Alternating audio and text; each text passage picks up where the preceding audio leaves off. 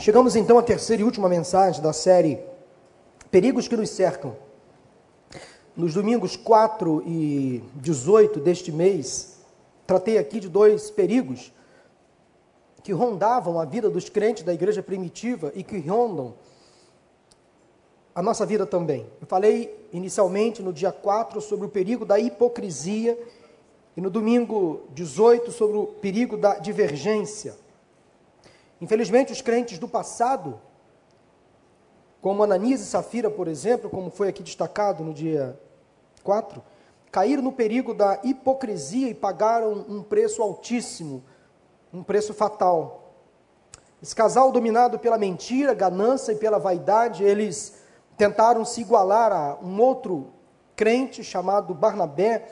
Esse casal vendeu uma propriedade que tinha e simulou mentiu à igreja, simulou dar a oferta integral do valor vendido, na verdade, ofertou apenas um valor parcial. Um erro aparentemente simples, despretensioso, mas que revelou uma falha de caráter em ambos. No outro episódio destacado, eu falei aqui sobre uma divergência, uma discussão que aconteceu entre Paulo e Barnabé. Eles se envolveram numa áspera discussão, tiveram um forte desentendimento um sério conflito de opinião, tudo por causa de um jovem chamado Marcos. Paulo não queria levar Marcos na viagem que faria, a segunda viagem missionária. Barnabé, que era primo de Marcos, queria que Paulo levasse aquele jovem. E os dois se desentenderam, dois líderes da igreja. E eles tiveram que se separar. Ali tem, entenderam que não poderiam mais caminhar juntos. Cada um seguiu o seu caminho a partir daquela divergência. Interessante que a Bíblia ela trata de situações aparentemente simples, mas que, se não tratadas, elas podem causar um grande prejuízo nos relacionamentos. Ora, o que o perigo da hipocrisia ou da divergência, o que isso significa? O que isso pode me trazer de prejuízo? Hoje nós vamos tratar de um outro perigo que nos cerca. Perigo que não tem como disfarçar. Quem é dominado por esse perigo, é, não há como esconder o comportamento, Pode parecer algo simples, desnecessário de ser tratado em uma mensagem, mas se a Bíblia aborda, destaca esse perigo, é sinal que, de que precisamos nos precaver. Ultimamente, esse perigo tem afetado a vida de muitas pessoas e com isso tem prejudicado e causado sérios problemas em muitos relacionamentos, em muitas famílias, em muitas empresas, até na igreja, e a sociedade acaba recebendo os prejuízos deste perigo. E eu quero falar hoje sobre o perigo da ociosidade ou da preguiça. Pode parecer algo desnecessário para tratar nesses dias, mas é algo extremamente importante. Não há, meus irmãos, no livro de Atos, não há, e nem nas cartas de Paulo e Pedro, por exemplo, um fato específico uma denúncia sobre alguém que se tornou ocioso. Não há um caso envolvendo pessoas que se comportaram dessa maneira. Não encontro, eu não encontro nenhum registro de uma denúncia explícita. O que, o que eu encontro é uma forte e contundente recomendação do apóstolo Paulo à igreja em Tessalônica, o que me leva a crer que esse perigo ameaçava a vida de muitos crentes naquela igreja. E, sem dúvida, esse é um perigo que ameaça cada um de nós nesse tempo. Vamos ler o que Paulo escreveu em sua segunda carta aos Tessalonicenses, capítulo 3, versículos de 6 a 15. Abra sua Bíblia ou acesse o seu aparelho de celular ou acompanhe nas telas. Segunda Tessalonicenses 3, de 6 a 15. Olha que coisa interessante, como a Bíblia ela realmente é uma fonte inesgotável de ensino, de orientação, sabedoria, Segunda Tessalonicenses 3, a partir do versículo meia dúzia. Diz assim a palavra de Deus: Irmãos, em nome do nosso Senhor Jesus Cristo, nós lhes ordenamos que se afastem de todo irmão que vive ociosamente, e não conforme a tradição que vocês receberam de nós. Pois vocês mesmos sabem como devem seguir o nosso exemplo, porque não vivemos ociosamente quando estivemos entre vocês nem comemos coisa alguma à custa de, à custa de ninguém. Ao contrário, trabalhamos arduamente, com fadiga, dia e noite, para não sermos pesados a nenhum de vocês. Não porque não tivéssemos tal direito, mas para que nos tornássemos um modelo para ser imitado por vocês. Quando ainda estávamos com vocês, nós lhes ordenamos isto: se alguém não quiser trabalhar, também não coma. Pois ouvimos que alguns de vocês estão ociosos, não trabalham, mas andam se intrometendo na vida alheia. A tais pessoas ordenamos e exortamos no Senhor Jesus Cristo que trabalhem tranquilamente comam o seu próprio pão. Quanto a vocês, irmãos, nunca se cansa de fazer o bem. Se alguém desobedecer ao que dizemos nesta carta, marquem-no e não se associem com ele para que se, para que se sintam envergonhados. Contudo, não o considerem como inimigo, mas chamem a atenção dele como irmão. Interessante como a Bíblia, a palavra de Deus, aborda certas questões de forma tão clara. Ela cita fatos, e aqui nós temos o apóstolo Paulo não citando nomes, mas citando fatos. Chegou ao conhecimento dele de que alguns crentes na igreja em Tessalônica, uma igreja primitiva, daquele tempo, estava se comportando de forma ociosa, preguiçosa, isso estava gerando burburinho na igreja. As pessoas estavam comentando que alguns crentes estavam simplesmente descansados demais, ociosos demais, dependendo demais dos outros. Segundo o dicionário, ociosidade é, abre aspas, a qualidade, estado ou condição de ocioso, inatividade, falta de disposição, pressa ou empenho, preguiça, indolência, moleza, fecha aspas. Você conhece alguém assim? Há alguém na sua família que é preguiçoso por natureza, ocioso, que fica aí observando a natureza, que fica aí admirando as coisas e não não pega no tranco, não trabalha, não gosta de se movimentar? Veja bem que a ociosidade ou a preguiça são praticamente comportamentos sinônimos. E há na Bíblia inúmeras recomendações contra a preguiça, contra a ociosidade. A Bíblia é um livro que nos leva à operacionalidade, ao trabalho, ao movimento. A Bíblia é contra a inércia, é contra a improdutividade. A Bíblia denuncia comportamentos letárgicos, preguiçosos. E o livro de Provérbios, por exemplo, nós encontramos no livro de Provérbios inúmeras recomendações, dezenas de versículos combatendo, advertindo contra a preguiça, contra a ociosidade.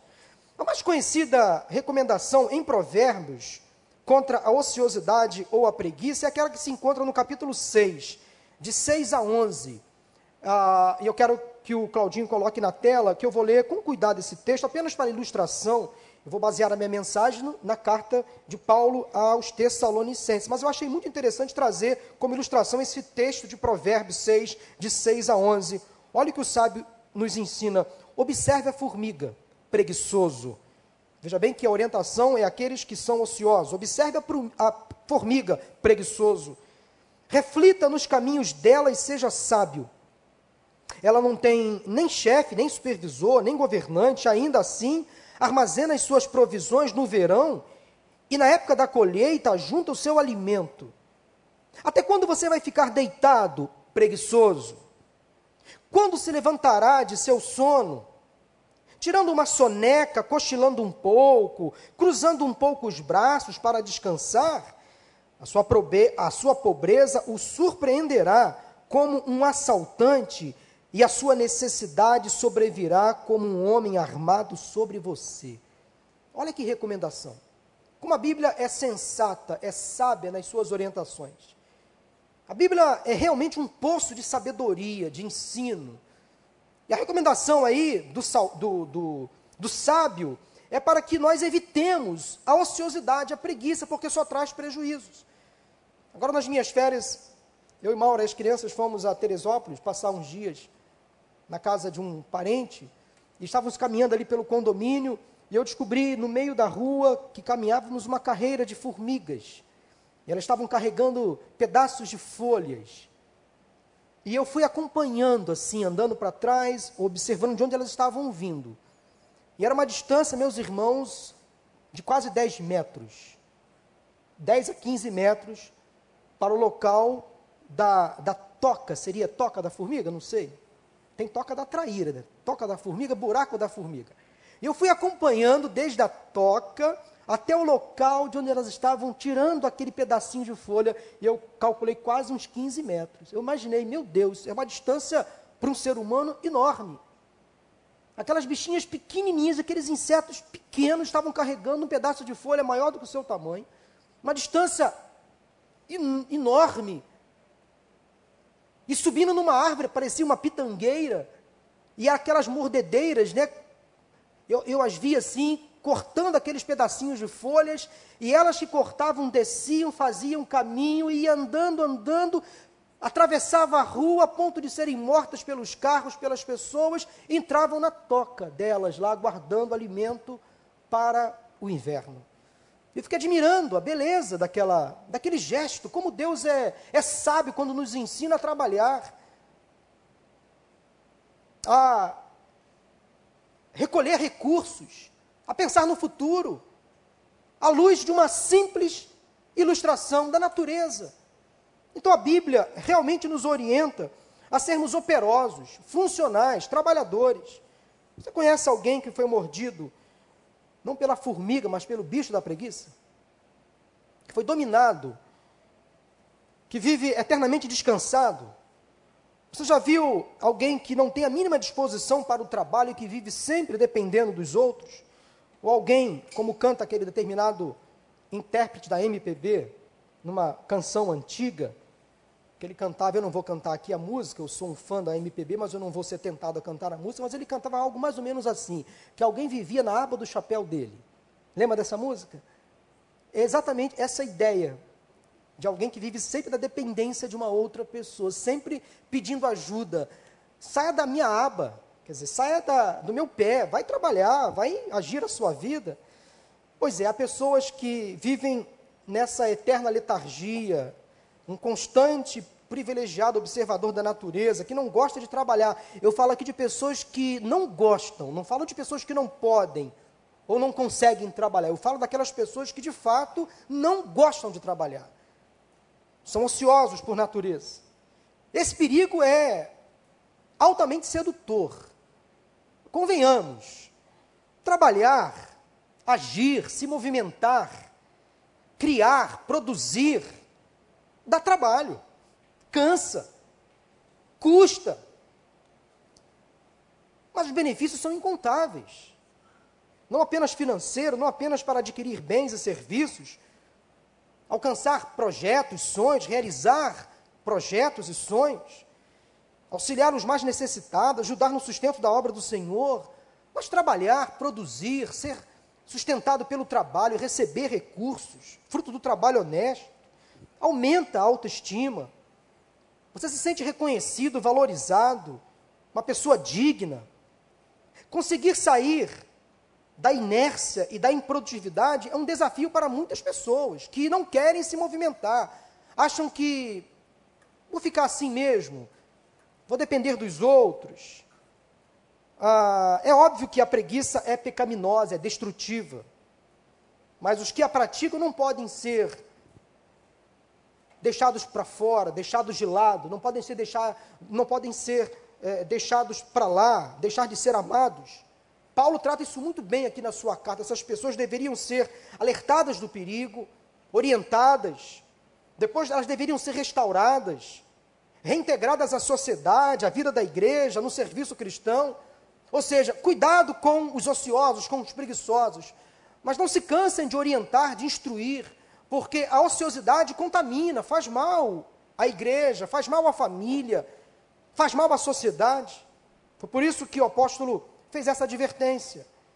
Sinal de que haviam alguns crentes lá na igreja de Tessalônica que estavam sendo tentados e dominados pela preguiça, pela ociosidade.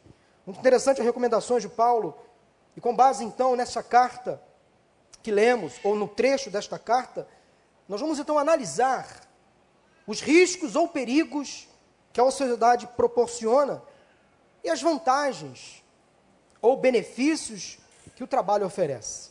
Eu quero, nesse momento, nessa primeira parte da mensagem, focar na ociosidade, com base nas recomendações do apóstolo Paulo à igreja em Tessalônica. Em primeiro lugar, eu quero afirmar para vocês, à luz do texto, que o ocioso acaba sendo mal visto e não se torna uma boa companhia. Uma constatação óbvia que eu faço à luz do texto. É só você ler os versículos de 6 a 8. Permita-me fugir agora do politicamente correto. Vivemos o um mundo do politicamente correto, mas eu quero agora fugir desse politicamente correto. Essa análise que eu faço aqui com vocês não é preconceituosa, por favor, mas é uma constatação evidente. Pensem comigo, se você é pai ou mãe, qual pai, qual mãe deseja que a sua filha, por exemplo, se case com um rapaz que não gosta de estudar ou trabalhar? Não estou sendo preconceituoso, estou sendo realista. Você, pai e mãe, gostaria que a sua filha se casasse com um rapaz que não gosta de estudar, que não gosta de trabalhar? Claro que não. Qual empregador que precisa contratar uma pessoa, que coloca a sua empresa num processo seletivo e que verifica no processo seletivo que tem um candidato ali que não gosta de acordar cedo, que não tem ambições profissionais na carreira, que não quer crescer, será que esse empregador vai querer contratar aquele funcionário? Claro que não, claro que não. Ele vai dar preferência àquele que, mesmo que no discurso, demonstre força, vigor, determinação, gostar do trabalho. Isso é claro, é evidente. Outro exemplo, que diria aquela mulher que constata que o seu marido não gosta de trabalhar, não quer ser o principal provedor da casa, ou daquele marido que constata que a sua esposa não cuida da casa, não gosta de trabalhar, não ajuda no orçamento doméstico. Claro, claro que isso causa um constrangimento na família, um problema, até mesmo social. Esse debate aqui é muito amplo, muito vasto. Mas é preciso admitir que o ocioso acaba sendo rotulado, mal visto, mal falado, evitado. E, consequentemente, passa a ser uma companhia popular, no pior sentido da palavra. Ele passa a ser mal visto não aceito pela maioria, difamado. Lá vai a pessoa que não gosta de trabalhar, não gosta de pegar no, no, no batente, não gosta de pegar no peso. Infelizmente isso acontece. Então Paulo denuncia esse tipo de comportamento na vida da igreja. Ociosidade que estava se transformando em uma ameaça aos crentes. Veja bem que naquela época, é só você ler os primeiros capítulos do livro de Atos dos Apóstolos, capítulo 3 e 4, por exemplo, os crentes se uniam eles repartiam o que tinham uns com os outros. Então aqui eu percebo que em Tessalônica estava acontecendo, na verdade, ali, era um mau uso dessa vida em comum. Algumas pessoas beneficiadas estavam simplesmente deitando em berço esplêndido. Ora, se tem alguém que me ajude, eu não vou trabalhar. Se tem alguém que pode fazer por mim, eu não vou correr atrás. Era mais ou menos essa ideia que Paulo estava combatendo aqui muitos crentes ociosos, descansados, simplesmente esperando receber. Não, a obrigação é do outro. O outro tem que acordar cedo, trabalhar e me sustentar. Essa é a ideia do apóstolo Paulo aqui. Criticando esse tipo de comportamento que, infelizmente, acontece ainda nos dias de hoje. Nós temos hoje um sem número de pessoas que vivem assim, dependendo eternamente dos outros. E podem produzir, podem trabalhar, podem contribuir, de forma até mesmo simples, mas podem. Paulo usa uma palavra de autoridade, uma palavra usada no meio militar, ordeno. A palavra dele é: ordeno que se afastem, porque não foi esse o exemplo que eu deixei para vocês. Ou seja, quando estive com vocês, enquanto estive com vocês, eu trabalhei. Eu peguei no pesado. Eu dei o exemplo, então façam o mesmo. Eu estive aí vivendo com vocês, não ociosamente. Os ociosos, segundo Paulo aqui coloca nesta carta, eram aqueles que viviam desregradamente, ou seja, sem seguir regras, sem cumprir horários, sem manter hábitos, que acordavam tarde, por exemplo, sem agenda, eram pessoas indisciplinadas, desocupadas. A palavra ociosos aqui nesse texto, no grego, significa pessoa que vive de forma desregrada, Conhece alguém assim, que não segue regras, que não segue horários, que acorda tarde, que dorme cedo, que fica até de madrugada na internet e não tem disposição para acordar cedo, para estudar, para trabalhar? Pessoas assim, sem agenda, vivem debaixo da filosofia do deixa a vida me levar, mas no sentido pejorativo e negativo da palavra, ou das palavras. Uma coisa é fato, ocioso vive às custas de outras pessoas e acha que está tudo bem acaba se tornando um peso. E é sobre esse perigo que o apóstolo Paulo estava se referindo. Paulo não estava proibindo que esses crentes se relacionassem com essas pessoas, deixassem de falar, ou que rompessem os relacionamentos contados. Não é essa a ideia do apóstolo Paulo. A ideia era que não tivessem relacionamento íntimo, que não fossem influenciados, contaminados. Pessoas que não têm uma boa conduta e que não aceitam mudar de comportamento precisam ser evitadas em qualquer área da vida. Qualquer tipo de comportamento destrutivo, maléfico, você tem que evitar se relacionar com essas pessoas, porque é bíblico, as más conversações corrompem os bons costumes. Então, se você se envolver com pessoas que têm hábitos ruins, prejudiciais, você vai se envolver, você vai comer no mesmo prato, você vai adquirir os mesmos hábitos, cedo ou tarde. Então evite, seja em qualquer área da sua vida. Percebendo que não é uma boa companhia, que não é um bom exemplo, se afaste. Vale a pena seguir essa dica. Agora, por que Paulo precisou recomendar na segunda carta os crentes de Tessalônica contra a ociosidade? Porque lá na primeira carta ele já tinha falado sobre isso. E parece que o problema aumentou. O que ele escreveu na primeira carta não foi seguido. Se você quiser acompanhar 1 Tessalonicenses 4, 11 e 12, e 1 Tessalonicenses 5, 14, Paulo falou da mesma coisa, alertando aos crentes sobre a ociosidade. E a palavra que ele usa lá, em 1 Tessalonicenses 5, 14, é a mesma que insubordinados, pessoas que não queriam seguir regras, que não queriam seguir recomendações, Pessoas que criavam seus próprios sistemas de regras e horários. Mas a segunda recomendação que eu vejo nesse texto sobre a vida ociosa, a vida preguiçosa, é a seguinte. Primeira recomendação, só para relembrar: o ocioso acaba sendo mal visto e não se torna uma boa companhia. Versículos 6 a 8. E agora, em segundo lugar, o ocioso fica sempre na dependência de alguém. Versículos 11 e 12. Redundante falar, mas é verdade. Ocioso fica sempre na dependência de alguém, sempre na aba do chapéu de alguém. Em outras palavras, o que o ocioso não faz, alguém vai fazer por ele. A conta, geralmente alta, será paga por alguém. Mas o que é exatamente um ocioso ou preguiçoso? Eu fui andei pesquisando sobre esse assunto, achei algumas ilustrações muito interessantes. Aliás, lendo a minha devocional desta semana, eu li um texto sobre preguiça e eu destaquei esse texto aqui para vocês. Um autor chamado Robert Hicks disse algo bastante interessante. Abre aspas. Achar que temos direito, ou melhor, achar que temos o direito às coisas, sem estar dispostos a fazer o trabalho necessário para obtê-las, faz de nós uma sociedade de preguiçosos. Fecha aspas. Eu vou repetir. Um grande ensino. Achar que temos o direito às coisas sem estar dispostos a fazer o trabalho necessário para obtê-las faz de nós uma sociedade de preguiçosos. Essa é a premissa básica do ocioso. O que eu faço, alguém vai pagar a conta. Ele quer ter as coisas, mas alguém vai fazer. Ele sonha, mas alguém vai realizar. O ocioso vê algo, mas alguém vai se mover para alcançar. Ele pode ter até boas ideias, mas quem vai executar? Não é ele, é outra pessoa. Então ele fica ali só ditando as regras, né? As palavras favoritas de um ocioso são: um dia eu faço, um dia terei sucesso, um dia terei o meu próprio negócio, um dia irei para os Estados Unidos, para o Canadá, um dia eu mudo de vida, um dia eu me caso, um dia eu presto um concurso público, um dia eu estudo mais. Amanhã, quem sabe, eu vou acordar cedo para procurar um emprego. Eu vou me planejar para estudar para um concurso público. Um dia eu vou arrumar minha cama. Quem tem filho adolescente sabe o que é isso, né?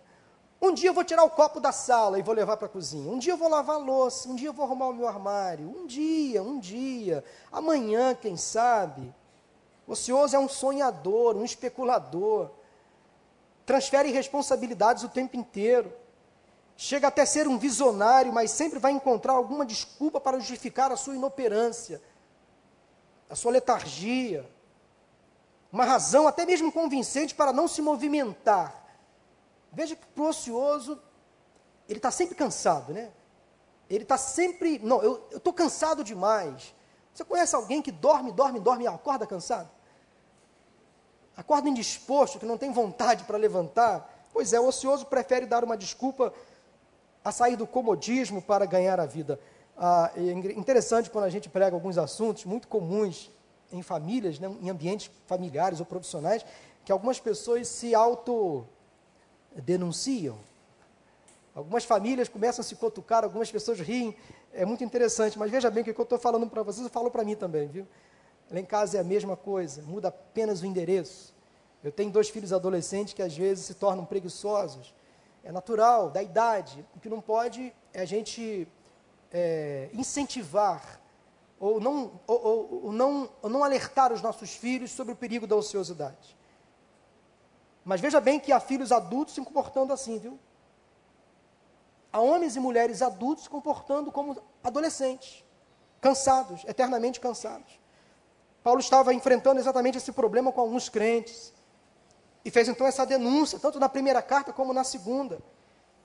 Nesta semana que passou, agora, sexta-feira, eu assisti uma cena num canal esportivo de televisão um programa esportivo que me deixou impressionado. Não sei se você assistiu. Algo, a meu ver, surreal. Surreal. Um repórter, o programa estava sendo transmitido do estúdio, o repórter chamou, um, o apresentador chamou um repórter ao vivo do estádio. Eu vou dizer o nome do time, do time do Corinthians lá em São Paulo. Tinha que ser, né? E aí, no estádio do time do Corinthians, lá de São Paulo, em plena sexta-feira de manhã, dez e meia da manhã, sabe quantas pessoas estavam no treino do Corinthians, sexta-feira, dez e meia da manhã? Cerca de 12 mil pessoas. 12 mil corintianos assistindo o treino do time numa sexta-feira, dez e meia da manhã. Eu assisti aquilo, eu falei, ah, eu vou usar essa ilustração na mensagem de domingo.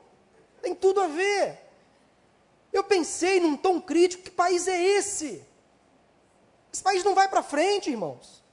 Sexta-feira, você concorda comigo? Dez e meia da manhã, 12 mil pessoas no estádio de futebol, olhando os homens lá com a perna de fora correndo atrás da bola. Misericórdia, faça-me o favor.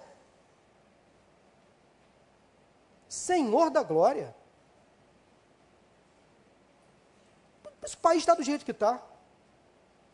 Aí eu fiquei analisando, bom, realmente algumas pessoas ali podem estar de férias, podem estar de folga no trabalho. Mas peraí, a grande maioria são pessoas preguiçosas. Será que falta trabalho para 12 mil pessoas assim? Tudo bem, nós vemos uma crise no país de trabalho, de emprego, mas gente, não falta serviço. Desculpa, não falta serviço. É só arregaçar as mangas, partir para cima. Eu fiquei pensando nisso, falei, meu Deus. E os trabalhadores estão pagando a conta para que esses 12 mil fiquem lá assistindo um treino em plena sexta-feira de manhã. Somos nós que pagamos os nossos impostos, tarifas, contribuições inúmeras, que sustentamos. Eu não quero usar uma expressão chula aqui. Esse bando de loucos, para não dizer outra coisa, que ficam lá torcendo para um time de futebol, sexta-feira, dez e meia da manhã. Meu Deus. Então, ocioso fica dependendo de alguém, acha tudo normal, natural. Eu tenho alguém que paga a minha conta. Conheço, conheço inclusive, não aqui nesta igreja, mas em outras, jovens, já com uma certa idade, rapazes que não querem se casar preferem continuar sendo sustentados pelos pais, já com seus 35, 40 anos, mas querem viver uma vida de casado. E não querem pagar o preço de sustentar uma casa, uma família. Tem a ver com isso também. tem a ver com isso também. Pessoas que vivem dependendo de alguém. A Bíblia fala sobre isso. Lá em Provérbios tem uma recomendação, que eu não trouxe aqui a referência, mas eu me lembro agora dessa recomendação, que fala o seguinte: se você quer casar, primeiramente trabalhe. Vá arar a terra. Vá plantar. Vá colher. Vá vender o fruto do seu trabalho para adquirir recursos para você poder então se casar. Quer trabalhar? Quer casar? Trabalhe primeiro. Mas tem pessoas que querem viver uma vida de casado como solteiro, e aí depende dos pais. Afinal de contas, meu pai paga a minha conta, me dá um carro, minha mãe faz comida para mim, para que manter uma casa? Para que sustentar uma família? Eu prefiro, prefiro continuar vivendo com os meus pais, mantendo essa vida assim. Isso é uma crítica que eu faço. Eu sou pastor de família e eu tenho total autoridade para falar o que eu estou dizendo aqui. Porque eu vejo isso acontecendo em muitas famílias. O papel da igreja é ser um papel profético também nessas questões familiares. Então podemos e devemos evitar esse tipo de comportamento. Mas em terceiro lugar, terceira, o terceiro ensino que eu encontro nessa recomendação de Paulo à igreja em Tessalônica, com base na vida do ocioso, é a seguinte: o ocioso causa problemas para ele e para os outros. Versículo 11. Diz que as pessoas ociosas estavam ali se intrometendo na vida das outras pessoas. Há um ditado antigo e conhecido que diz o seguinte: quem não trabalha, dá trabalho. Essa é uma grande verdade. Quem não trabalha acaba atrapalhando. Essa é uma regra que é vista em casa, na igreja, em todos os lugares onde nós estamos, essa regra é vista. Quem não trabalha, atrapalha, dá trabalho. Já percebeu isso? A pessoa que fica apenas na eterna contemplação, acaba ficando na frente de quem quer trabalhar, se mete aonde não é chamado e o pior só atrapalha. Então o apóstolo Paulo recomenda: ouvimos que alguns de vocês estão ociosos, não trabalham, mas andam se intrometendo na vida alheia, fuçando, fofocando, se preocupando com a vida dos outros. Ocioso, então, se envolve com quem não deve se envolver, acaba fazendo coisas que não deve fazer, porque não está fazendo nada. Oficina vazia, ou melhor, mente vazia, oficina do diabo, não é verdade? Mente vazia, oficina do diabo. A vida de Davi, o salmista, foi cheia de altos e baixos, nós conhecemos a vida de Davi. Filho mais novo de Jessé, pastor de ovelhas, criado numa grande família, o caçula de oito irmãos, oito filhos de Jessé, foi escolhido por Deus para ser o rei de Israel, do aprisco ao palácio. Ele foi chamado por Deus, por Samuel. Ele foi vitorioso em muitas batalhas. O rei mais popular entre os israelitas. Foi chamado de homem segundo o coração de Deus, mas, porém, todavia, entretanto, houve um episódio na vida de Davi que marcou a sua biografia, que de uma certa forma manchou a sua história. Tudo por causa da ociosidade. Vou apenas contar a história que está relatada em 2 Samuel, cap... 2 Samuel capítulo 11. Diz o texto que numa época em que os reis saíam para a guerra, para as batalhas com seus exércitos, numa época em que os reis batalhavam com os seus soldados, trabalhavam no fronte de batalha, lá estava Davi na sacada do seu palácio. Davi permaneceu em Jerusalém quando deveria estar na batalha. E aí aconteceu o pior. Ele estava na sacada do seu palácio, observou na casa em frente uma senhora, uma mulher que estava se banhando. Ele olhou aquela mulher, observando ela como tomava banho na casa em frente. Ele olhou, cobiçou, desejou e pecou. Chamou-a para os seus aposentos e com ela teve relações sexuais. Tudo por causa da preguiça, da ociosidade, por estar sem fazer nada. Mente vazia, oficina de Satanás. A mulher se chamava Batseba, só que ela era casada, esposa de Urias, que era um dos capitães de Davi, do seu exército. Davi teve relações sexuais com aquela mulher, premeditando que ela ficaria grávida, como de fato aconteceu. Mandou trazer Urias de volta da guerra para que tivesse relações com a sua esposa. Urias não fez isso, porque era fiel ao seu comandante, ao próprio, ao próprio Davi. Não foi para casa, dormiu na guarda do quartel. Quem foi militar aqui sabe o que é isso. Dormiu ali na guarita, junto com os colegas, não quis ir para casa, porque ele disse: Eu não posso ir para casa, eu sou fiel aos meus companheiros de guerra. O plano de Davi não deu certo. Ele queria que Urias tivesse relações sexuais com Batseba para encobrir o seu pecado. Batseba engravidou. Davi tentou de todas as formas esconder o seu pecado, mas para preju prejudicar ainda mais a história, para piorar mais a situação, sabe o que ele fez? Mandou um recado ao seu coronel para que colocasse Urias lá na frente. Urias era um infante, ele combatia lá na frente. Mas Davi deu a ordem, coloque ele mais na frente ainda, perto dos inimigos. E Urias, infelizmente, acabou morrendo. Batseba ficou viúva. Davi teve que assumir o relacionamento. A barriga cresceu, o filho nasceu. Aquela criança, infelizmente, morreu depois de uma semana. Davi se sentiu culpado pelo seu pecado, pelos erros que aconteceram após o seu pecado, o erro da ociosidade, da inoperância, da improdutividade, da preguiça. Um erro foi chamando o outro erro. Foi repreendido por Natã. Davi se arrependeu, corrigiu o seu erro, foi disciplinado. E Natã foi usado por Deus para levantar Davi. Tudo por conta de um vacilo, de um cochilo fora da hora, de uma preguiça, de uma ociosidade. Davi pagou um alto preço. Tudo porque um dia, quando deveria estar trabalhando, estava desocupado, ocioso, dominado pela preguiça. Cuidado. Naquelas horas, naqueles momentos, meu irmão, minha irmã, que você fica muito ocioso, muito descansado. É claro que nós precisamos sim descansar, relaxar, se divertir, mas muito cuidado quando a sua mente começa a descansar demais. Não desocupe nunca a sua mente, nunca o seu corpo sempre produzindo, sempre trabalhando. E a segunda parte dessa mensagem para a gente encerrar.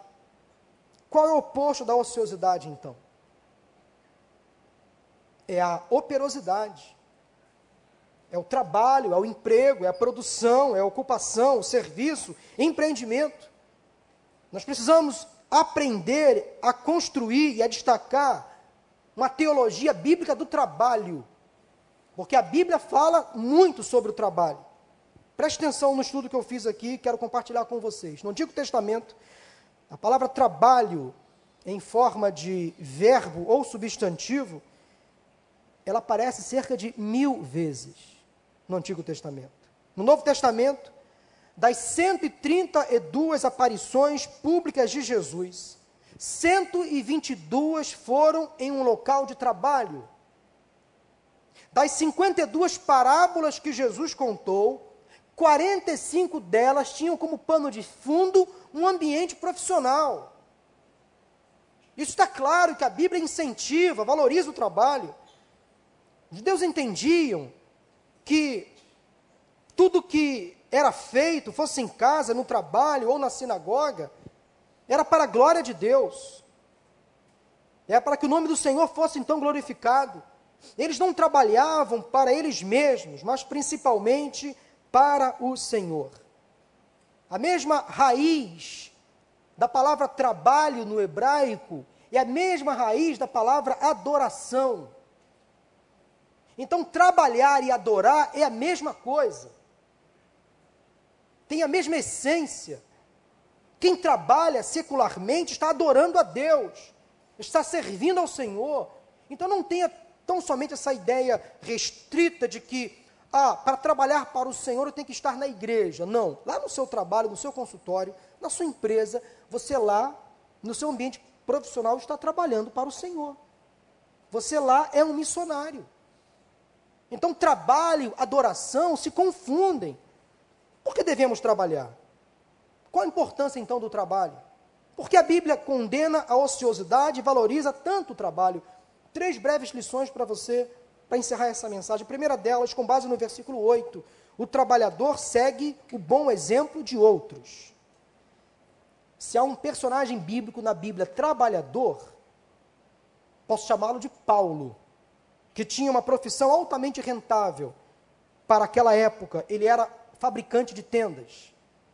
Atos 18, versículo 3. Ele chegou a lembrar aos crentes da igreja de Tessalônica que ele e os demais apóstolos trabalhavam, arduamente. Ele usa uma expressão interessante. Trabalhavam arduamente, com fadiga dia e noite, para que não fosse um problema, não fosse pesado para a igreja.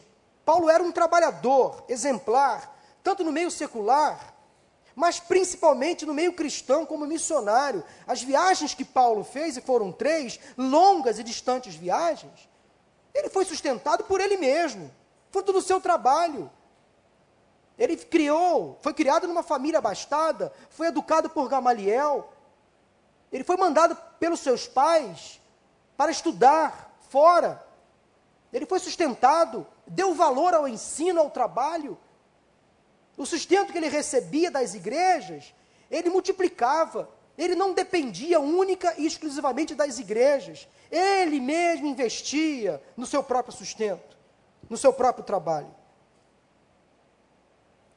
Ele sempre foi um trabalhador, pregando, ensinando, discipulando os novos convertidos, implantando igrejas, treinando obreiros. Mesmo quando Paulo estava preso, ele estava trabalhando, escrevendo cartas. Preso, trabalhando. Não vivia ocioso. Olha, quantos presos hoje poderiam estar trabalhando, né? Rendendo, produzindo, fabricando objetos, aprendendo uma profissão. Essa é uma outra discussão que eu não quero entrar com vocês agora. Paulo, preso, trabalhava. Em quem Paulo se espelhava tanto para gostar de trabalho? Ele era um profundo conhecedor da Bíblia, da palavra de Deus.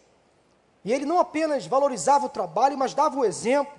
Aliás, todos os personagens bíblicos marcantes, de ponta a ponta, que deixaram um legado para as futuras gerações, que fizeram a história e entraram para a história foram homens e mulheres extremamente trabalhadores. Não há um personagem bíblico que teve destaque que não era trabalhador. Os discípulos de Jesus foram chamados enquanto trabalhavam. O próprio Jesus era um trabalhador, pois antes mesmo de iniciar o seu árduo ministério público, ele já tinha aprendido uma profissão com José, o marido de Maria seu padrasto. José era carpinteiro, ensinou esse ofício a Jesus, que era o primogênito de Maria, e há uma tradição antiga que diz que José era mais velho que Maria, morreu, Maria ficou viúva, e Jesus, seguindo a tradição judaica, teve que assumir a casa. Ele era o irmão mais velho. Maria teve outros filhos com José, e Jesus teve que assumir a casa. Por isso que há um hiato aí na Bíblia entre os 12 e os 30 anos. O que Jesus fez dos 12 aos 30? Ficou em casa, trabalhando, sustentando a casa, como marceneiro, como carpinteiro. Até que foi batizado por João Batista, até que iniciou o seu ministério público. Mas Jesus foi uma pessoa trabalhadora.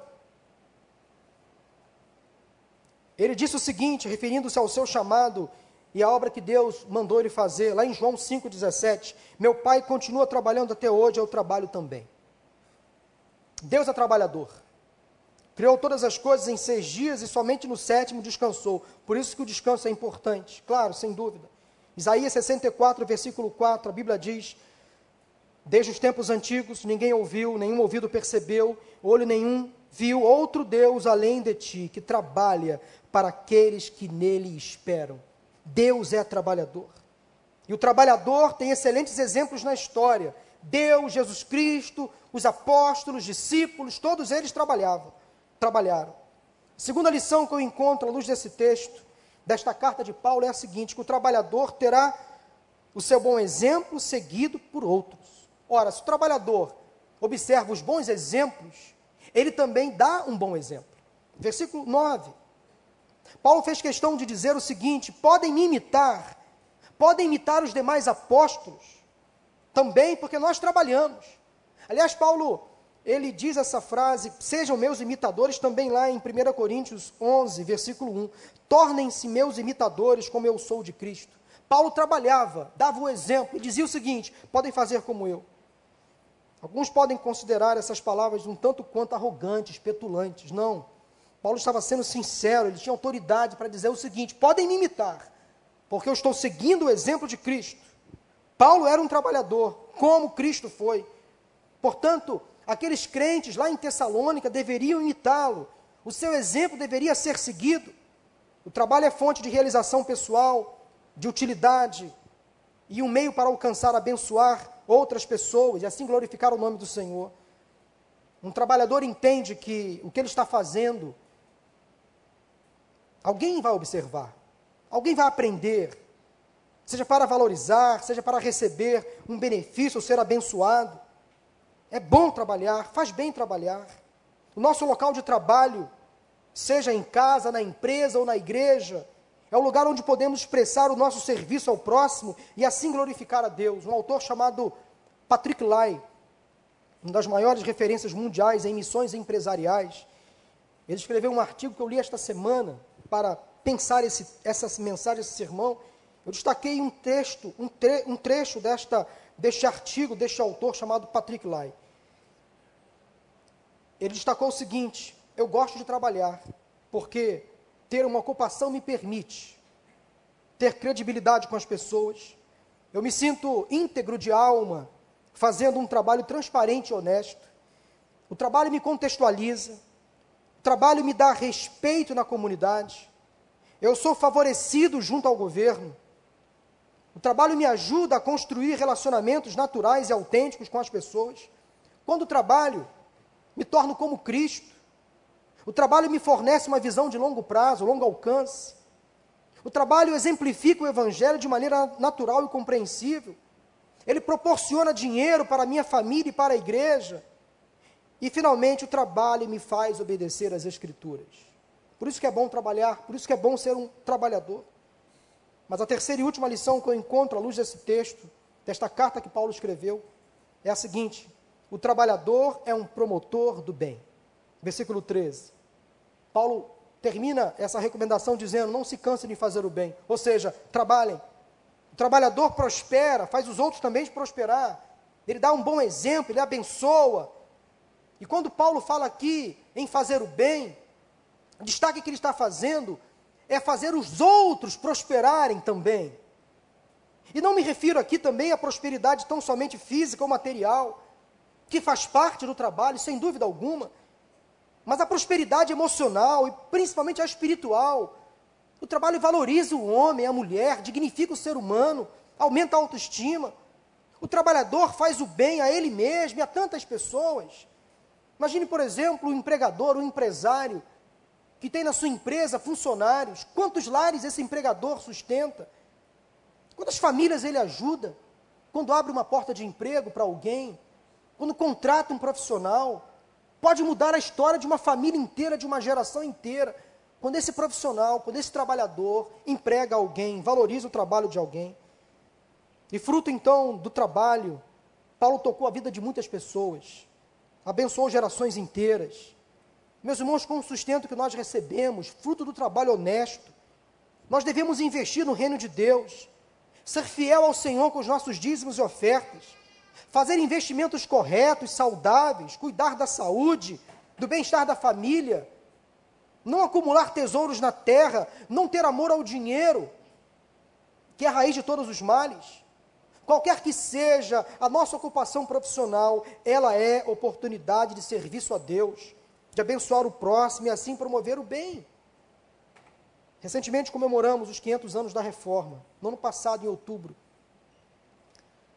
E uma das principais contribuições desse grande movimento que mudou o mundo, além do acesso à educação pública e de qualidade, a liberdade de expressão, a livre interpretação das Escrituras, o sacerdócio universal de todo crente, sem dúvida, uma das grandes contribuições da reforma protestante foi fazer prosperar nações inteiras, pessoas, a reforma trouxe, sim, prosperidade a muitas nações, fruto do trabalho.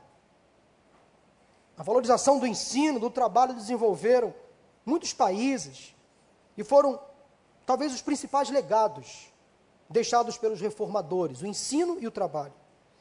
E a história não esconde os benefícios da reforma e o bem que ela fez. Trabalho, trabalho, trabalho.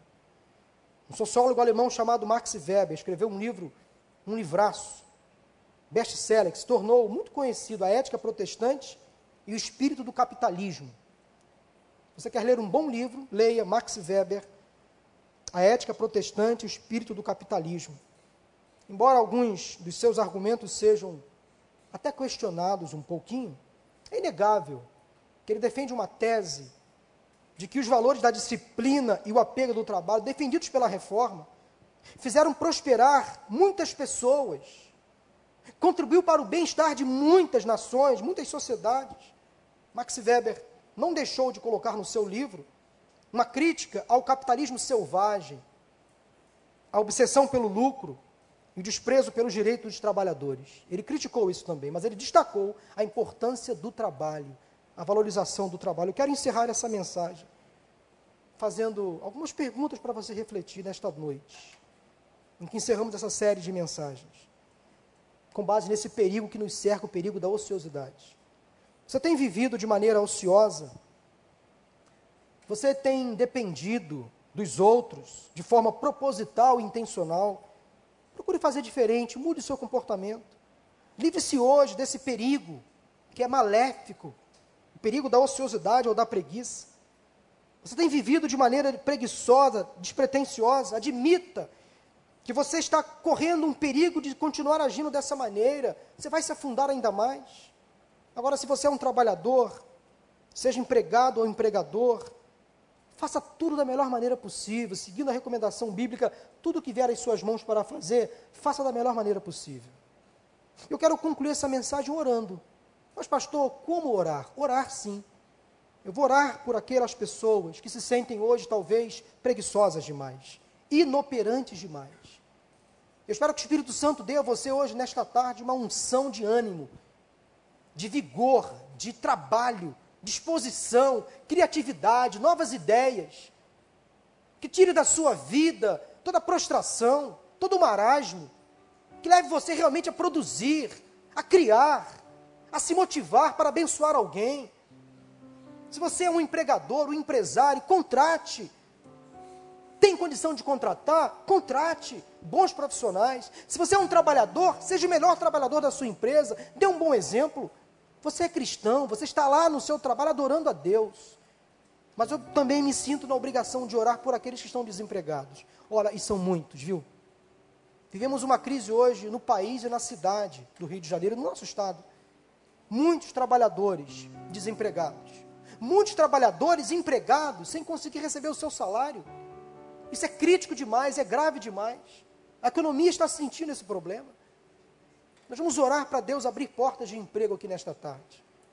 Para Deus movimentar pessoas, para que elas busquem, quem sabe, uma melhor recolocação profissional. Não se contente com pouco, saia da mediocridade. Alcance voos mais elevados. Faça uma pós-graduação, um mestrado, um doutorado, se você puder. Entre numa faculdade, conclua seu curso, se você não concluiu, se aprimore. Eu lembro de uma época, eu era criança, adolescente, que naquela época o que atraía os adolescentes e jovens, na minha época, era fazer um curso no Senai. Não sei quem aqui é dessa época. Tem, tinha que fazer um curso no Senai e no Senac para se aprimorar, para se preparar, para se qualificar para o mercado de trabalho. E eu, com 16 anos, fui para o Senai. Fui fazer um curso de mecânico de refrigeração, só para atender aos desejos da minha mãe. Trabalhei um ano e meio como mecânico de refrigeração eu fui buscar emprego numa autorizada da Brastemp. Eu fui o técnico de refrigeração mais novo da Brastemp. Cheguei lá com meu currículo, um garoto, um adolescente, quase uma criança, buscando emprego. Primeiro eu fui na Consul, ali na Penha, na Lobo Júnior. Bati com a, porta na, com a porta na cara. No primeiro emprego que eu fui procurar. Não tem vaga, você é muito novo. Foi isso que eu ouvi. Não tem vaga, você é muito novo. Não podemos contratar menores de idade. Isso vai dar problema para a gente. Aí eu perguntei: tem alguma outra loja de refrigeração aqui? Com meu diploma do Senai debaixo do braço. Aí aquela moça que me atendeu falou assim: na rua de trás ali da Belisário Pena, tem uma loja da Brastemp. Falei, vai lá. Falei, tá bom, eu vou. Caminhei alguns quarteirões, cheguei lá, me apresentei. E naquele mesmo dia eu fui contratado. No mesmo dia. Fui entrevistado pelo dono daquela empresa. Gostou de mim me contratou, assumiu minha carteira. Eu com 16, 16 para 17 anos, fui lá ser técnico de refrigeração. Percorri vários bairros da, da zona da Leopoldina, com a minha mochilinha, constatando problemas em geladeiras, refrigeradores, para o técnico, para o mecânico depois ir consertar. Um ano e meio trabalhando, percorrendo as ruas da penholaria, sol, chuva, trabalhando, trabalhando, trabalhando. Meu primeiro emprego, antes da Brastemp, foi ser auxiliar de um mecânico de máquina de lavar. Eu era o ajudante dele, carregava a mala dele, com 15 para 16 anos. Finalmente entrei no Senai, fiz um curso, e aí minha vida profissional começou. Depois trabalhei numa empresa de informática, depois fui trabalhar no banco, depois fui para o exército e estou aqui hoje. Assim aconteceu. Não quero me colocar como exemplo, como modelo de trabalhador, nada disso. Estou dizendo que valeu a pena. Eu desde cedo ouvi as orientações do meu pai e da minha mãe, estuda, trabalha. O trabalho dignifica, valoriza o homem. Graças a Deus que eu ouvi aqueles conselhos, saí da inércia, saí da improdutividade, acordei cedo, dormia tarde. Lembro que na minha época de seminário do Sul, eu dormia de meia-noite às seis. Trabalhava o dia inteiro em dois empregos, no banco e numa empresa de informática. Ia para o seminário de seis às dez, dez e meia. Pegava o ônibus na Praça São Pena, onze da noite. Chegava em casa dez para meia-noite tomava um banho, jantava e ia dormir de meia-noite às seis para começar no dia seguinte tudo de novo. E faria tudo de novo. Se pudesse voltar atrás, faria tudo de novo porque valeu a pena. Eu queria orar por você nesta, nesta tarde e noite. Quem sabe há pessoas aqui desempregadas que querem uma porta de emprego. Eu creio que Deus amanhã, amanhã, segunda-feira, pode abrir uma porta de emprego para você, sabia? Eu creio. Feche seus olhos, vamos orar. Deus e Pai, eu quero te agradecer pelo ensino que o Senhor nos trouxe nesta tarde, pelas lições que aprendemos da tua palavra. Ó Deus, muito obrigado, Senhor, porque o Senhor nos deu criatividade, habilidades profissionais, capacidade de criar, de executar, de fazer as coisas com as nossas próprias mãos. Fruto, ó Deus, do intelecto, da sabedoria, do conhecimento que o Senhor nos deu. Ó Deus, eu quero agora, em nome de Jesus, abençoar nesta oração os trabalhadores da tua casa, homens e mulheres que acordam cedo, dormem tarde, que se empenham, ó Deus, para ser bons profissionais nas suas empresas. Ó Deus, faça prosperar os negócios de cada trabalhador.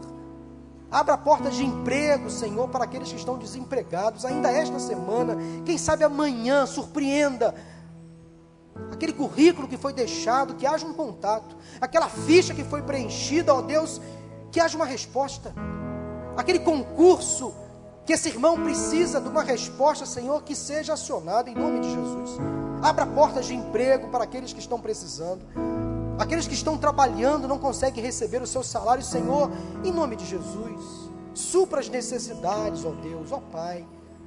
Abençoa aqueles que trabalham de sol a sol que sejam dignos, valorosos no seu trabalho a cada dia, Senhor. Ó Deus, obrigado pelas lições que aprendemos nesta tarde. E tira da inércia, da preguiça, aqueles que hoje talvez estão na dependência de alguém. Que essa palavra vá ao encontro das necessidades, em nome de Jesus. Amém, amém e amém. Fique de pé. Vamos louvar ao Senhor com essa canção. Estamos assim encerrando este culto ainda não se viu, ainda não se ouviu.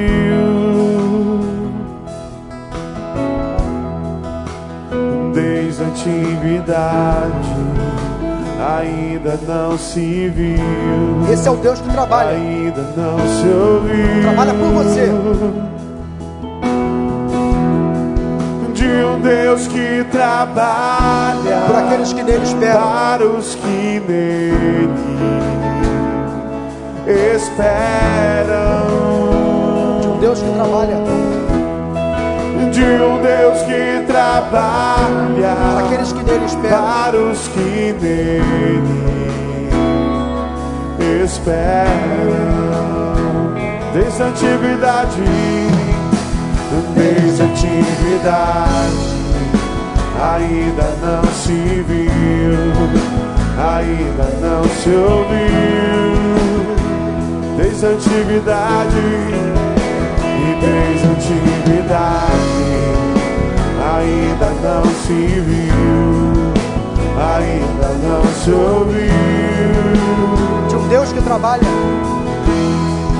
de um Deus que trabalha para aqueles que nele esperam. para os que nele esperam.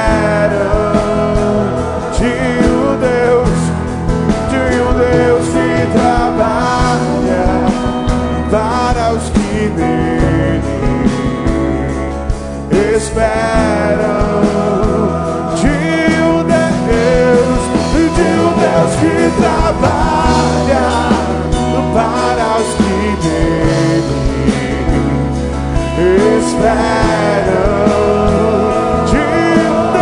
Deus, de Deus que trabalha para os que. Recebam todos a bênção do Senhor. Que o Senhor te abençoe e te guarde. Que o Senhor faça resplandecer o seu rosto sobre ti e tenha misericórdia de ti. Que o Senhor sobre ti levante o seu rosto e te dê a paz. Vamos em paz em nome de Jesus. Amém.